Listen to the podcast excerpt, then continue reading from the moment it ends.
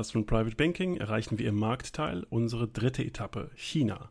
Wer in China investieren möchte, hat sich viele Fragen zu stellen.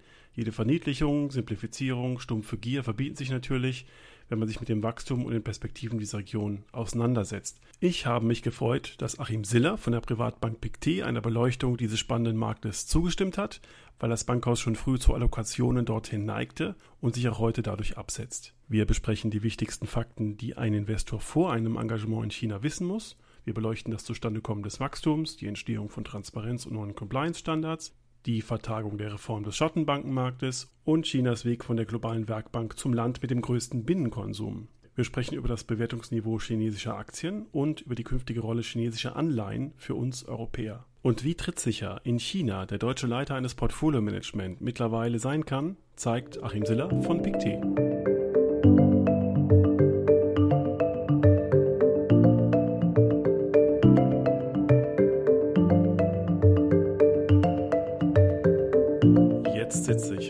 Siller in meinem Münchner Büro. Herr Siller, ich freue mich sehr, dass Sie gekommen sind. Vielen Dank für den Besuch hier. Hallo, ich freue mich, Herr Hermes. Herr Siller, Sie sitzen eigentlich in Stuttgart. Sie sind Leiter des Portfolio-Managements bei Pictet in Deutschland. Warum wissen Sie über China, respektive Asien, mehr als viele anderen, die wir hier in Deutschland verstreut sind? Also ich wage zu bezweifeln, dass ich als Person jetzt zunächst mal mehr weiß, aber was wir als Pictet machen und wissen, wir sind seit den 90ern in Asien aktiv, insbesondere wir haben gestartet in, äh, in Japan und haben das Thema äh, Asien, jetzt China in den letzten Jahren sehr viel stärker aus Hongkong und Singapur heraus direkt betreut und stehen hier auch in regelmäßigem Kontakt mit unseren Kollegen sowohl von der Analyse als auch aus dem Portfolio-Management. Das sind grob gesagt, wie viele Kollegen, die Sie in Asien sitzen haben? Also wir haben auf der Wealth Management Seite derzeit im, sowohl im Portfolio Management als auch im Research ca. 25 Kollegen beschäftigt. Jetzt sitzen wir hier ähm, relativ ahnungslos in Deutschland. Was wir über China hören, ist alles das Gleiche. China wächst überproportional, da muss man hin. Äh, wir kennen die politischen Probleme, wir kennen die politischen Unterschiede. Wir kennen auch die Tatsache, dass das Kreditwachstum dort momentan sehr stark ist, damit auch das Wirtschaftswachstum angetrieben wird. Aber welche generellen Fragen sollte sich dann aus Ihrer Sicht ein Investor stellen, der jetzt überlegt, sein Exposure in China erstmal aufzubauen oder vielleicht auch auszubauen? Ja, ich glaube, es sind zwei Fragen, die man sich stellen muss. Das eine ist, wenn man die letzten Jahre nimmt oder auch nach vorne äh, fortschreibt, und davon gehen wir aus, wir werden uns immer stärker in dem Umfeld steigender Kredite, und zwar weltweit bewegen. Das ist ein Thema, mit dem wir uns in den USA konfrontiert sehen. Das ist ein Thema, mit dem wir uns wahrscheinlich auch sehr viel stärker in Europa konfrontiert sehen.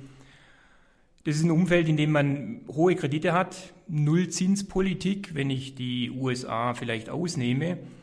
Und dann bleiben Aktien beispielsweise als einer der interessanteren Anlageklassen. Und wenn wir heute mal schauen, wir haben ungefähr ein Viertel der Marktkapitalisierung inzwischen in Asien.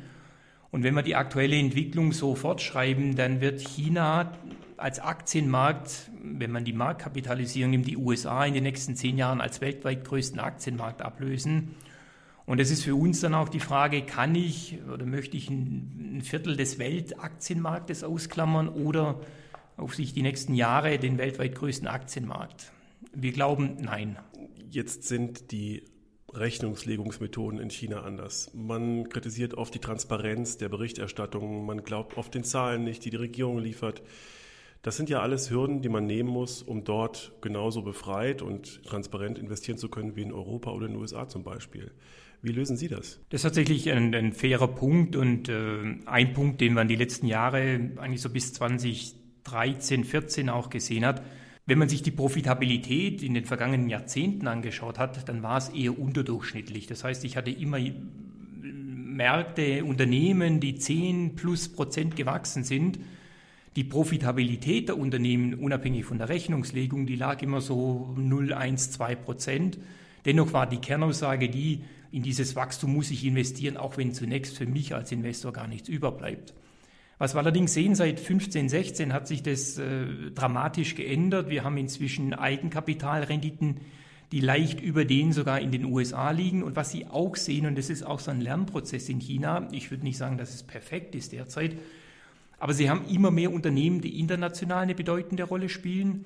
Sie haben immer mehr junge Leute, die international hervorragend ausgebildet sind und ich würde sagen, dieses Compliance-Thema Neudeutsch, ähm, ohne dass es perfekt ist, aber es, es nähert sich dramatisch, in dramatischer Geschwindigkeit den, den, den, den europäischen oder auch US-amerikanischen Standards an.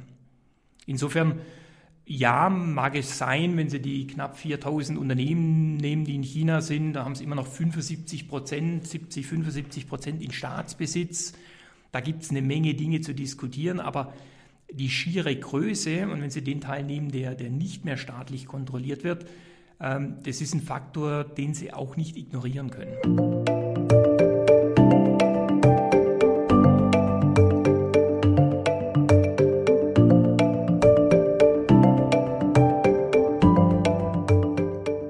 Lassen Sie uns kurz das Wachstum in äh, China generell beleuchten.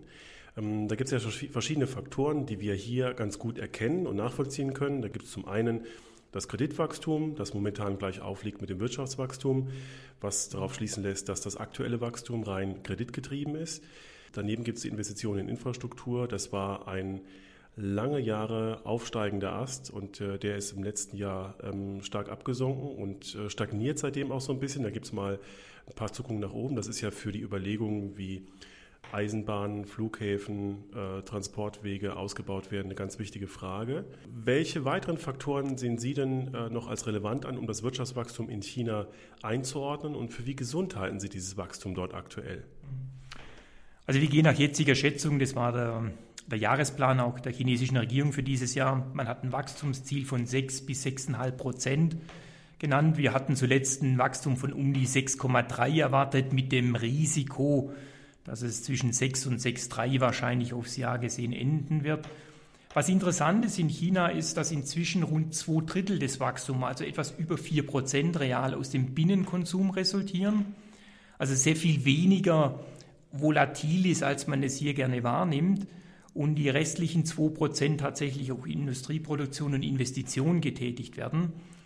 Und wenn Sie den Exportanteil nehmen, der früher sehr stark dominiert hat, der ist inzwischen plus minus null. Das ändert sich mal marginal, aber Sie haben keinen netto äh, großen Exportanteil mehr in diesem Wachstum. Der Konsum ist relativ stabil und was die chinesische Regierung gemacht hat, und das ist ein, ein, ein sehr guter Punkt, in den 80er und 90er Jahren hat man dieses Wirtschaftswachstum sehr stark über Infrastruktur, staatlich gelenkte Infrastrukturmaßnahmen, also diese Eisenbahnen und Autobahnen und Flughäfen und, und, und, gesteuert. Und diesen Anteil, den haben die chinesische Regierung sehr deutlich zurückgefahren. Das ist aus unserer Sicht eher ein positives Signal, weil damit können sie zwar, ich sag mal, auf Knopfdruck Wachstum steuern, aber ob es dann langfristig sinnvolle Investitionen sind, sei mal dahingestellt.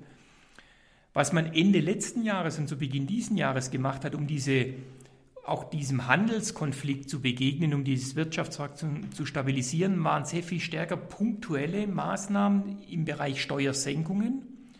Und die chinesische Regierung aus unserer Sicht äh, treibt derzeit zwei Dinge um.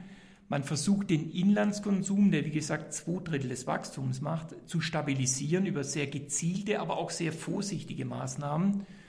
Und gleichzeitig versucht man in China Dinge zu implementieren wie Arbeitslosenversicherung und Krankenversicherung, also auch so ein Renten-Sozialversicherungssystem einzuführen, ähm, was parallel erfolgt. Das sind alles Maßnahmen, die allerdings äh, uns ein gutes Gefühl geben, weil sehr, ich sag mal, sehr vorsichtig operiert wird und auch für uns ein Zeichen dafür ist, dass die chinesische Regierung weit weg davon ist, in so einen Krisenmodus zu gehen.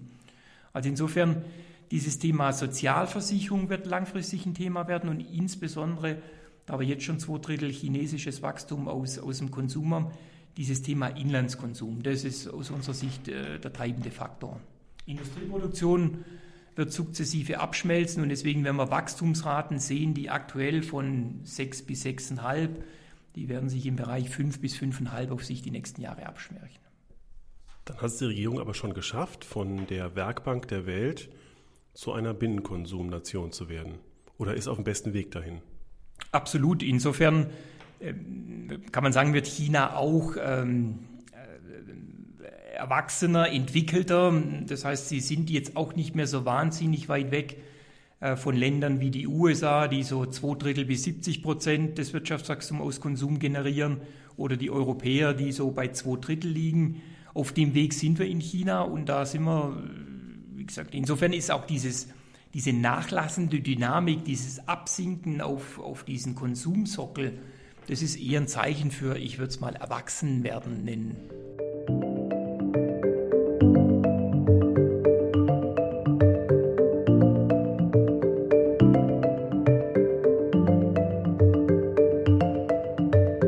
Wer sich den Schattenbankenmarkt in China anschaut, der stellt erschreckende Parallelen fest zur Subprime-Krise in den USA. Da gibt es also Wealth Management Produkte, auf die eine Rendite geschrieben wird, die dann irgendwo bei 8, 9, 10 Prozent liegt. In diesem Produkt sind verpackt Aktien, Private Equity Beteiligungen, Anleihen. Niemand weiß es so genau und ähm, solche Pakete sorgen dafür, dass Unternehmen finanziert werden auf elegantere, schnellere Art als über das offizielle Bankensystem. Die chinesische Regierung hat sich zum Ziel gesetzt, diesen Schattenbankenmarkt Stück für Stück transparenter zu machen oder gar auszutrocknen. Diese Reform ist, ich glaube, wegen des Handelskonflikts letztes Jahr vom Tisch genommen worden, ausgesetzt worden auf unbestimmte Zeit. Und ähm, jetzt kann man sich ja fragen, mit Blick auf das Kreditwachstum, ob denn nicht dort das Gleiche entsteht wie in den USA. Also diese Schattenbankensysteme ist eine komplexe Geschichte. Ich würde sogar einen Schritt zurückgehen. Sie haben in China eine Situation, jetzt im Gegensatz auch zu den USA, ein Land, das eigentlich das gesamte Wachstum, was wir die letzten Jahre gesehen haben, aus sich heraus selber finanziert hat. Das liegt unter anderem natürlich auch mit dieser begrenzten Öffnung in China, hängt es zusammen, was sich ja sukzessiv in Zukunft ändern soll. Das heißt, das gesamte Wachstum musste intern finanziert werden. Und in China ist es tatsächlich so, weil sie keinen oder keinen Kapitalmarkt hatten oder einen Kapitalmarkt haben, der sich erst entwickelt, also haben sie wenig Möglichkeiten gehabt, sich über die Börse zu finanzieren, über Anleihen zu finanzieren. Das heißt, das komplette Wachstum im Inland lief über Banken. Diesen Bankensektor wiederum hat die chinesische Regierung relativ stark gesteuert, steuern sie immer noch. Das heißt, sie haben ganz klare Quoten, wer in welchem Umfang finanziert werden darf. Sie haben klare Vorgaben, welche Branchen finanziert werden und sie haben klare Vorgaben, welche Branchen nicht finanziert werden. Damit schneiden sie per Definition ganze Bereiche, auch Privatpersonen, von der Möglichkeit ab, sich Kredite zu besorgen. Und da haben sich dann, insofern ist die Parallele durchaus äh, korrekt, hat sich dieses Thema entwickelt, wie finanzieren sich denn Branchen, die nicht offiziell vom Staat über die Banken gefördert werden. Und dann hat sich dieses, ich nenne es mal, diese Schattenbankensystem, diese, diese Fonds im weitesten Sinne, die sich da gebildet haben, die alles Mögliche vereinen und die eine Menge Kapital dadurch anziehen, dass sie sehr hohe Renditen versprechen. Und äh, haben Sie absolut recht, die einen Großteil des Geldes dann in Aktien, Unternehmensbeteiligungen oder klassische Unternehmenskredite auch finanzieren, wovon aus unserer Sicht viele Investoren in diese Wealth Management Produkte gar nicht wissen, in was sie letztendlich investiert sind. Man muss es, glaube ich, aber insgesamt sehen, die schiere Größe ist enorm. Die chinesische Regierung hat das Thema auch in 2018, Anfang 18 adressiert und auch begonnen einzudampfen und hat es äh, aus unserer Sicht, äh, aus Sicht des Handelskonfliktes tatsächlich dann zunächst mal ausgesetzt, um diese Refinanzierung da nicht äh, zu stringent abzudrehen. Das Thema dürfte sich aus unserer Sicht aber, ich will jetzt nicht sagen lösen, aber aus unserer Sicht dahingehend entspannen, und das ist überhaupt ein Thema für das chinesische Verschuldungsthema. In dem Moment, wo man versucht, was sie aktuell machen, die Märkte sehr viel stärker zu öffnen, intern zu öffnen, aber auch für externes Geld zu öffnen, dürfte ein Teil dieses Schattenbanksystems oder ein Teil dieses Finanzierungsthema über Bankkredite dürfte sich dadurch lösen. Und nur um eine Zahl zu nennen, Sie haben in China immer noch, wenn Sie den typischen Privat nehmen, dann haben Sie eine Sparquote von 40 Prozent. Also sie haben auf der einen Seite eine sehr hohe Verschuldung im System, staatlich gesteuert, und auf der anderen Seite haben sie unglaublich hohe Spareinlagen. Die werden jetzt nicht alle eins zu eins in, in den Aktienmarkt oder in die Refinanzierung von Unternehmen gehen. Aber deswegen ist es sehr gefährlich, hier absolute Größen zu vergleichen, weil sie haben auf der anderen Seite schon auch noch enorme Sparreserven und der Markt tatsächlich sehr stark durch diese Lenkungspolitik so entstanden ist, wie er derzeit ist. Und die chinesische Regierung sehr wohl um das Problem weiß und durchaus äh, gewillt ist, dieses Problem auch zu adressieren. Insofern, ja, das ist ein Thema, wird immer wieder zitiert, aber wir glauben aus chinesischer Sicht, es ist beherrschbar und es dürfte sich strukturell eher entspannen.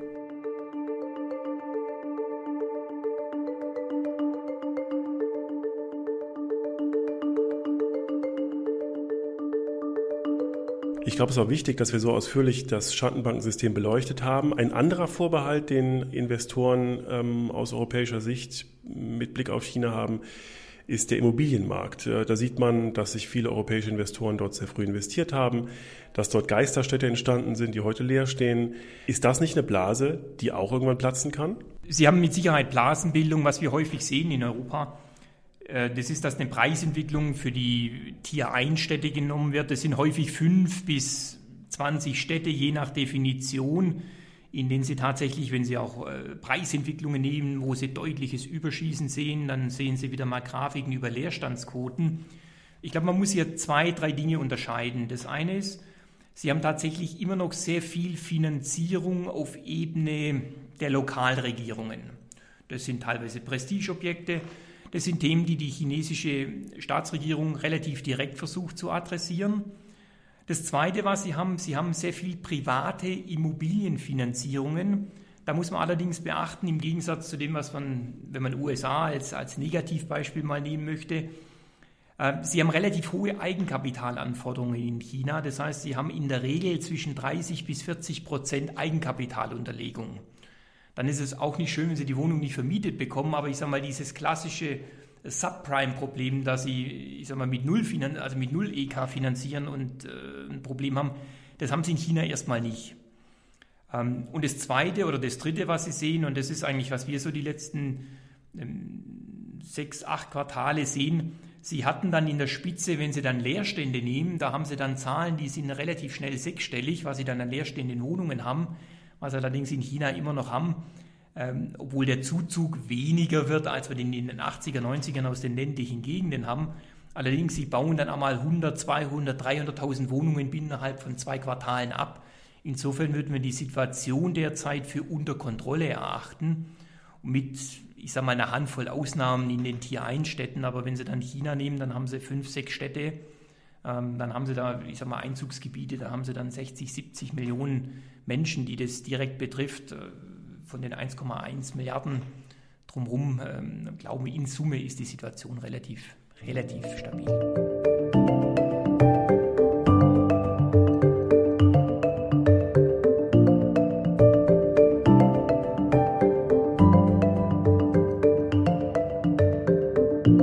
Wenn man sich dann die Bewertung chinesischer Aktien anschaut, ähm, kann man sehen, die sehen optisch günstig aus.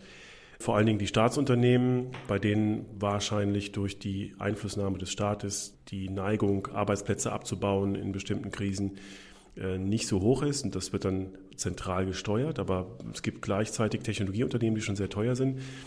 Was sollte sich ein europäischer Investor ähm, bei der Bewertung chinesischer Aktien genauer anschauen? Was ist aus Ihrer Sicht wichtig? Also zum einen glaube ich, äh, dass, davon sind wir fest überzeugt, chinesische Aktien haben in dem aktuellen Umfeld ein paar Dinge ändern sich. Nichtsdestotrotz haben chinesische Aktien einen Discount verdient aus unserer Sicht. Jetzt muss man sicherlich darüber diskutieren, wie viel Abschlag ist gerechtfertigt, aber sie haben nach wie vor Fragen. Ich würde es mal sagen, dieses Compliance-Thema, dieses Zahlenwerk, da würde ich mal einen Haken machen, wenn ich mit den Kollegen in China spreche, dann sagen sie, die Zahlen sowohl staatlich als auch von den Unternehmen, die sind nicht besser und nicht schlechter als die europäischen und die US-amerikanischen. Allerdings, Sie haben ein Thema, Sie haben immer noch das Problem, wer ist letztendlich an wem beteiligt. Sie haben rund 75 Prozent der Unternehmen, haben Sie immer noch ähm, in, in, Staatsbesitz. Sie haben, was jetzt neu kommt, wir haben Anpassungen in den Indizes, was, die, was diese A-Shares betrifft, diese inländischen, diese China-Inlandsaktien, das ist ein Riesenmarkt. Da haben sie klare Beschränkungen für Ausländer. Da dürfen sie im Einzelfall nur 10 Prozent erwerben, Ausländer in Summe nur bis zu 30 Prozent, je nachdem. Sie können ohne weiteres dort auch nicht ordern als Kunde. Also da gibt es eine Menge Beschränkungen. Und insofern ein Abschlag ja. Über die Höhe, was jetzt den korrekten Abschlag betrifft, da lässt sich streiten, was wir im Moment sehen. In, in China allerdings. Das ist, wenn man die jüngere Entwicklung nimmt, ähm, die Gewinnrevisionen im laufenden Jahr, also wenn wir 2019 nehmen, also wir werden ja so ein knappes Nullwachstum bei US-Gewinnen sehen, Europa, wenn es gut läuft, noch knapp 4, 5 Prozent, aber sie haben in China ebenfalls Nullwachstum. Und wenn man davon ausgeht, die Schätzung zu Beginn des Jahres war eher 10, 12 Prozent. Das heißt, wir hatten eigentlich, wenn Sie wollen, die deutlichsten Abwärtsrevisionen, die haben wir in China derzeit gesehen. Und insofern ist es auch nicht verwunderlich, dass der Aktienmarkt dieses Jahr okay gelaufen ist im Vergleich zum MSCI Welt. Ähm, aber insgesamt jetzt auch vielleicht nicht so dieses exorbitante Wachstum hingelegt hat. Nach vorne betrachtet allerdings ähm, glauben wir nach wie vor daran, dass wir in chinesischen Aktien insgesamt einen Wachstumstrend haben, was ich auch beschrieben habe durch dieses Thema Binnenkonsum und auch diesen gesamtasiatischen Konsumbereich, die China stärker tragen dürften. Und wir hatten es kurz erwähnt, das ist einer dieser Trends, die aus unserer Sicht sehr viel länger halten und ein Thema, warum man Asien generell auch berücksichtigen muss, einfach um ein Gefühl zu haben, man geht davon aus, dass diese Mittelschicht in der Welt, wie auch immer Sie die denn definieren, um rund 4% pro Jahr wächst. Und 60% des Wachstums der Mittelschicht machen zwei Länder, das ist Indien und China. Das heißt, wenn Sie wollen, dieser, dieser Speckgürtel für den Konsum, so, der wächst primär in Indien und in China. So, und deswegen, das sind die Treiber, die auch mittelfristiges Wachstum aus unserer Sicht sicherstellen. Wenn man sich die globale Konjunkturabkühlung anschaut, die in China auch Platz greift. Und wir sehen, das Restwachstum dort ist kreditfinanziert. Dann kann man sich ja überlegen, ob das Timing, jetzt nach China zu gehen mit seinen Aktieninvestitionen, vielleicht falsch ist, ob es bessere Zeitpunkte gibt. Welche Ratschläge geben Sie einem europäischen Investor, der sich genau das überlegt? Dieses äh, Kreditthema für China wird äh, insofern ein spannendes Thema, weil China könnte tatsächlich, äh, was dieses Kreditwachstum betrifft, das könnte der Maßstab werden für Europa und auch für die USA, für diese Welt. Die Frage, die sich ja viele derzeit stellen, ist, wie geht es mit der Weltkonjunktur weiter? So, die Notenbanken, da machen sich, glaube ich, wenige noch Illusionen, haben relativ viel ihres Pulvers verschossen. Und der nächste Schritt, und darüber oder davon gehen wir fest aus, der nächste Schritt, um die Wirtschaft zu stabilisieren, muss kommen über die Fiskalpolitik. Also damit sind die Staaten jetzt in der Pflicht. Sie die Presse heute sehen, dann ist das Thema der französische Finanzminister, der stärkere Ausgaben fordert. Wenn Sie die USA nehmen, die tendenziell über mehr Ausgaben nachdenken. Und mittlerweile so ein Begriff, den wir ganz charmant finden, ist, nachdem viele von der Japanisierung der Weltwirtschaft gesprochen haben, also niedrige Wachstumsraten bei Null Inflation, glauben wir, dass die Antwort auf dieses Thema ist eher eine, eine Chinafizierung, wenn man so möchte. Das heißt, was wir sehen werden, ist, was eigentlich die Chinesen schon seit Jahren praktizieren. Sie haben so eine Stop-and-Go-Investitionspolitik. Sie werden so eine Stop-and-Go-Steuerpolitik erfordern.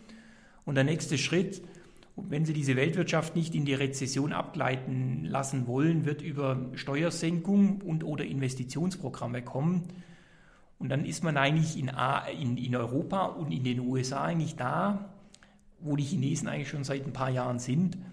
Und deswegen ist dieses Thema über Verschuldung zu wachsen, das wird tatsächlich ein Thema aus unserer Sicht, mit dem sich die Europäer und die US-Amerikaner eher anfreunden werden.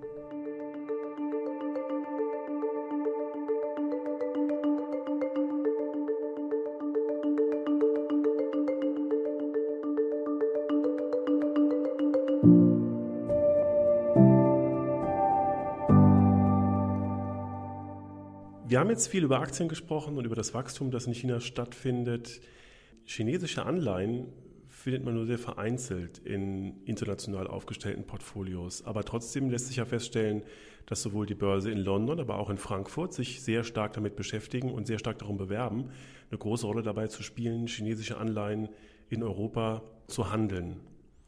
Was glauben Sie denn über die Rolle der chinesischen Anleihen in fünf Jahren in Europa? Da darf ich nochmal zurückkommen auf diese strukturellen Veränderungen in China. Wir haben tatsächlich äh, keinen entwickelten Inlands, wir hatten nicht mal einen groß entwickelten Inlandskapitalmarkt in, in China. Den haben sie jetzt oder sind sie dabei zu entwickeln. Was ich sagte, allein der chinesische Aktienmarkt, die Marktkapitalisierung schickt sich an, die US-amerikanische Börse binnen der nächsten zehn Jahre zu überholen. Gleichzeitig hat man auch begonnen, diesen Inlandsmarkt für Anleihen zu etablieren. Und erst im letzten Schritt, und ähm, die Allianzen, die wir jetzt sehen in, in London und in Frankfurt, sind ein gutes Beispiel dafür, man versucht diesen Kapitalmarkt immer stärker auch für, für ausländische Investoren zu öffnen. Insofern, das ist ein Markt, der von unserer Sicht in den kommenden Jahren deutlich wachsen wird. Und die entscheidende Frage, die man sich äh, als Investor in Renminbi-Anleihen stellen muss, ist zum einen, sie haben noch einen kleinen Zinsaufschlag, aber die entscheidende Frage für, für Anleiheinvestoren in diesen Markt ist letztendlich, wie sehe ich die chinesische Währung? Und da haben wir eine relativ klare Idee aus unserer Sicht, dass die chinesische Regierung aus unserer Sicht alles dafür unternehmen wird, diesen Renminbi langfristig als Weltleitwährung zu positionieren. Wir hatten, wenn man etwas zurückdenkt, so im Jahr 2016 Irritation, als der Renminbi dann deutlich unter Druck kam, als die Chinesen begonnen haben, diese Währung nicht mehr eins zu eins zum Dollar zu binden, sondern plötzlich begonnen haben, diesen Renminbi an den Weltwährungskorb zu binden. Das hatte damals zu etwas Irritation und schwieriger Kommunikation geführt. Inzwischen haben es die Chinesen aber sehr gut im Griff. Und was China, über was sich China aus unserer Sicht vollkommen bewusst ist, wenn sie eine Weltleitwährung etablieren wollen, dann brauchen sie eine halbwegs stabile Währung. Und deswegen wird man auch alles tun in diesem Handelskonflikt, die Währung jetzt nicht als Waffe einzusetzen, wie es vielfach diskutiert wird.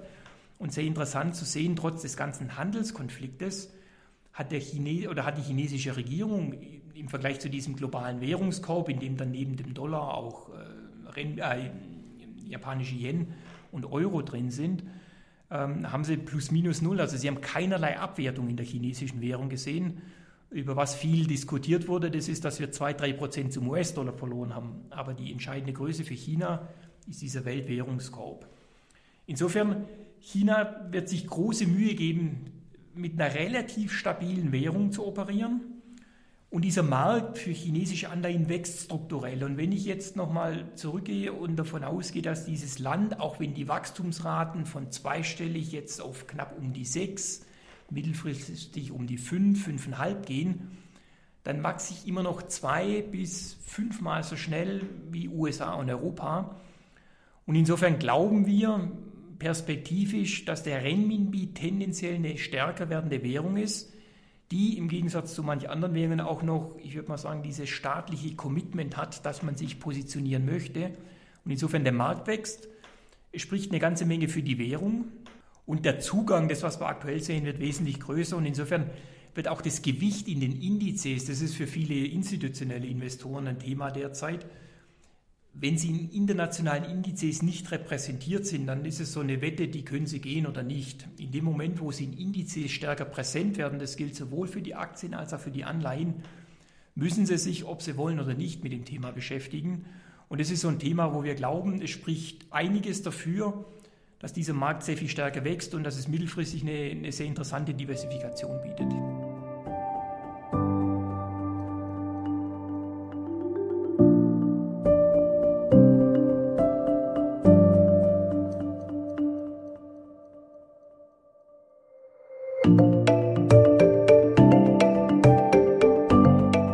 Jetzt stellt sich die Frage, wie man als europäischer oder deutscher Investor den Einstieg in China schafft. Da gibt es ganz verschiedene Möglichkeiten. Ich glaube, wir alle bekommen Werbung für Fonds, die China abdecken seit zehn Jahren. Ähm, wir wissen, dass dort vor Ort äh, Gesellschaften sitzen, die diskretionäre Mandate verwalten, die aber uns dazu zwingen, dass wir das Geld irgendwo hin überweisen, wo es uns deutschsprachigen Familien gar nicht so recht ist.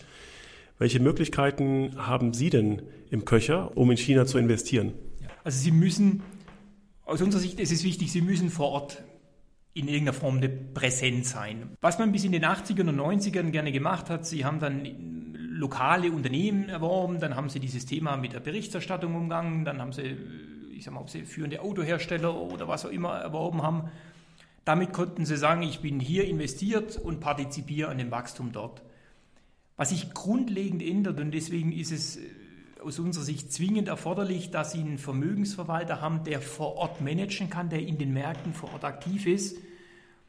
Das ist, Sie haben so zwei, drei Trends, die Sie von hier nur schwer greifen können. Das eine ist, mit Ausnahme vielleicht von Luxus, da können Sie sagen, wenn Sie Handtaschen haben, die in Paris produziert werden, die können Sie immer noch verkaufen. Aber Sie haben Trends, Technologisch beispielsweise heute, wenn Sie sehen, eine große deutsche Zeitschrift, die berichtet, dass sich Facebook jetzt versucht, einer chinesischen Unternehmung, die TikTok heißt, wie sie darauf antworten. Da werden jetzt, beginnt Facebook Klone zu erstellen, um den chinesischen Vorgaben da zu antworten. Also da kehrt sich, wenn Sie so wollen, diese Wer kopiert wen Transaktion um.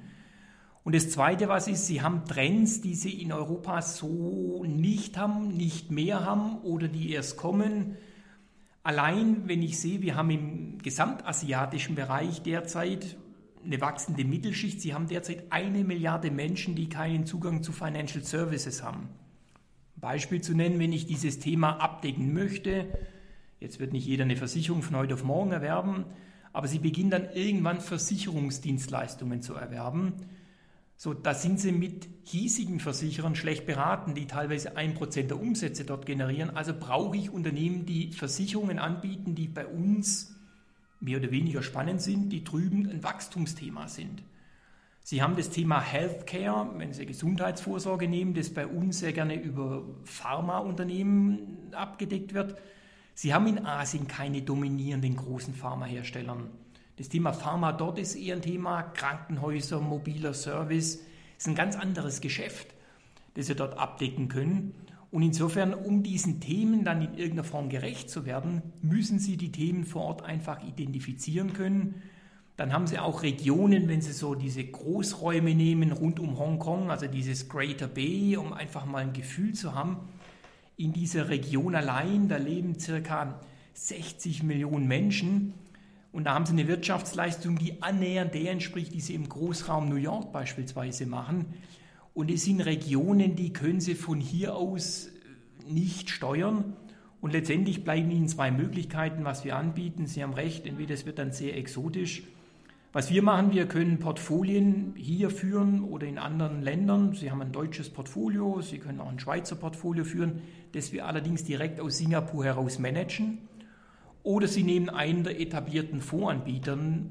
Äh, dann haben Sie nämlich zwei Dinge gewährleistet. Sie haben zum einen eine vergleichsweise stabile rechtlichen Rahmen und Sie haben ein vernünftiges deutsches Steuerreporting, weil ansonsten äh, kann beides sehr mühsam werden für Sie als, als deutscher Investor. Und was unseres Erachtens allerdings sehr wichtig ist, und dafür stehen wir, Sie können es vor Ort managen lassen und Sie haben den Ansprechpartner vor Ort mit einem vernünftigen Steuerreporting und jederzeit jemanden, den Sie ansprechen können, weil gerade diese großen strukturellen Themen, ähm, mit denen man hier nicht so jeden Tag konfrontiert wird, die machen so einen Diskurs, so ein laufendes Gespräch durchaus sehr sinnvoll aus unserer Sicht. Herr Siller, Sie haben uns den exotischsten Stopp unserer Weltreise sehr anschaulich, fundiert und verständlich übersetzt. Dafür ganz, ganz herzlichen Dank. Ich danke Ihnen fürs Gespräch. Vielen Dank, Herr Hans.